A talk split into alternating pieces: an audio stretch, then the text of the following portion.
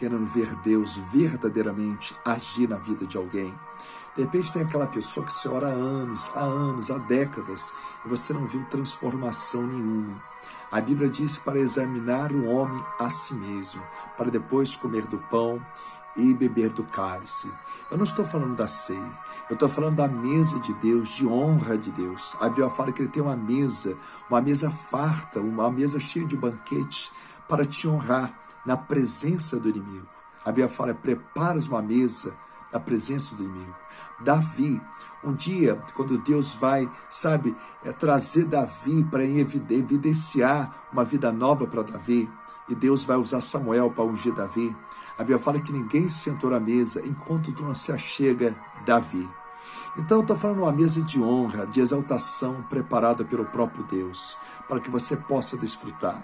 Bom, dentro desse princípio, então, eu quero passar para você oito princípios de um intercessor, para que venha te ajudar, para que venha te ajudar nas suas orações, para que você não desista de orar pelos seus amigos, pelos seus irmãos, pelos seus familiares, que vai te ajudar muito mais para que você tenha uma força mais poderosa vinda do Espírito Santo através do seu clamor, da sua intercessão. Vamos lá. O primeiro passo, você tem que ter amor.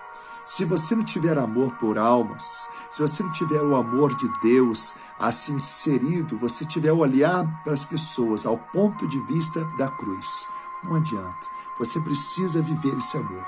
Lá em Lucas 10, capítulo 25 ao 37, conta a história do bom samaritano. E ele vai ensinar o amor para a igreja. Jesus, quando quer ensinar o amor, ele já vai usar as pessoas que eram menos prováveis na época para ensinar o que é amor de verdade.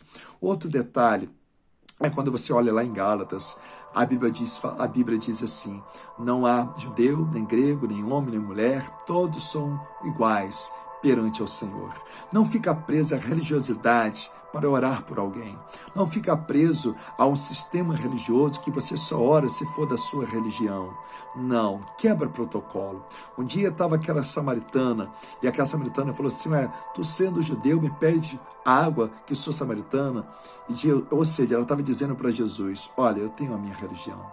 Eu quero dizer, a primeira coisa, você tem que ter o amor, quebrar seus paradigmas e deixar que Deus venha olhar além, porque Ele já olha além, mas Ele quer te trazer você para esse olhar. Então, a primeira característica do bom intercessor, ele tem que ter amor. A segunda característica do intercessor, ele precisa ter empatia, se colocar no lugar do outro, no momento que aquela pessoa está vivendo, que aquela família está vivendo, a dor que ela está sofrendo. João, no capítulo 11, no versículo 35, a Bíblia fala: Jesus chorou. Jesus se colocou no lugar de Marta e Maria, sentiu a dor de Marta e Maria, sentiu a dor de Lázaro. Então, Jesus, ele teve empatia, de várias maneiras, ele mostrou empatia empatia para nós. Então, o segundo ponto importante. O terceiro ponto, para que você seja um intercessor de verdade, você precisa ter compaixão. Em João capítulo 8, no versículo 6, versículo 7, versículo 10, vai contar a história daquela mulher que todos queriam apedrejá-la, acusá-la, mas a Bíblia diz assim, que Jesus ele disse, aquele que não tiver pecado, atire a primeira pedra. E a Bíblia fala por duas vezes, Jesus estava escrevendo na areia, e a Bíblia fala que aqueles homens, acusados pela própria consciência, a Bíblia fala que eles voltaram, eles abaixaram a cabeça e voltaram. Então a Bíblia é clara, e Jesus teve compaixão daquela mulher. Mediante a lei, eles estavam certos, mas Jesus usou a sabedoria. Jesus, a compaixão, quebra protocolo. A compaixão faz você enxergar além, além das dificuldades daquela pessoa. Lembra de Abraão. Abraão, ele intercede por Ló. Ló teve escolhas erradas. E Deus não instruiu Sodoma e Gomorra enquanto não livrou Ló das ruínas. Sabe por quê? Porque Abraão olhou para Ló e teve compaixão de Ló.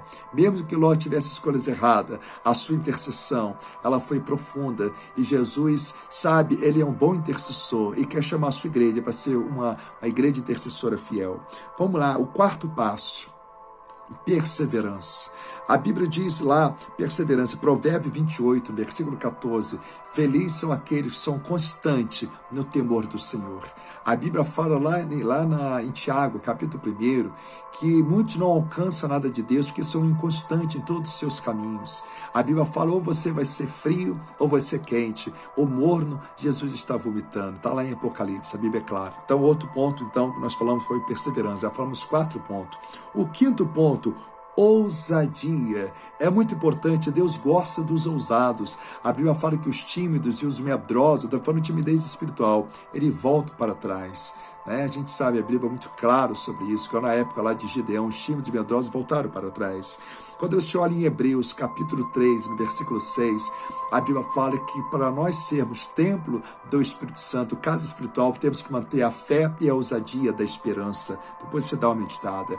Em Efésios também 3, versículo 12, vai dizer sobre isso também. Você manter a fé e a ousadia em Cristo Jesus. Então nós falamos né, sobre a ousadia. O sexto princípio para você ser um intercessor fiel, você precisa ter disciplina de oração, disciplina de consagração, de santificação. É Provérbios capítulo 5, no versículo 23, vai falar sobre disciplina, porque aquele que não tem disciplina, ele, ele vai para uma loucura espiritual. A pessoa não consegue se estruturar no mundo espiritual. Então, disciplina é muito importante. Amém, pessoal? Vamos lá, mais um princípio importante: discernimento espiritual. É muito importante nós dependermos do Espírito Santo para que venhamos dar discernimento, direção, para que a gente saiba como é, tomar as decisões sábias. Depois você medita em Atos, no capítulo 16, no versículo 6 ao versículo 10. Não basta só você querer fazer, tem que fazer da forma de Deus né? Porque Paulo ele queria ir para um lugar, mas o Espírito Santo falou assim: não, vai ser para outro lugar. Jesus falou assim: não, depois medita nisso. Atos 16, do 6 ao 10. Tem que ter discernimento. A Bíblia fala que o Espírito Santo perscruta as profundezas de Deus. 1 Coríntios capítulo 2, versículo 10. Mais um princípio o oitavo princípio para que você seja um bom intercessor, ou seja, a dores de parto. Filemão, capítulo 1, versículo 10, a Bíblia fala que Paulo gerou Onésio, em meio às algemas. As pessoas, quando iam visitar Paulo na prisão, as pessoas iam para confortar, sair de lá confortados. Sabe por quê? Porque havia uma luz que irradiava naquele homem.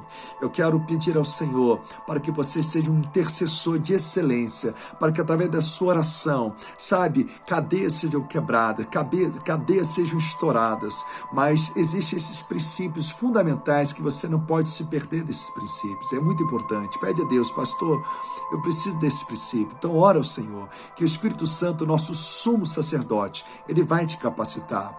Eu quero deixar um beijo no coração de vocês. Eu passei oito princípios para vocês, para que vocês tenham mais capacidade, mais habilidade vinda do próprio Deus através da sua palavra. Se essa palavra falou no seu coração, ajuda alguém da sua família que ora, ajuda a igreja do Senhor que está orando, mas não tem percebido esses princípios. São princípios simples, mas são fundamentais para que um intercessor alcance algum êxito no mundo espiritual. Um beijo no coração de todos, em Cristo Jesus.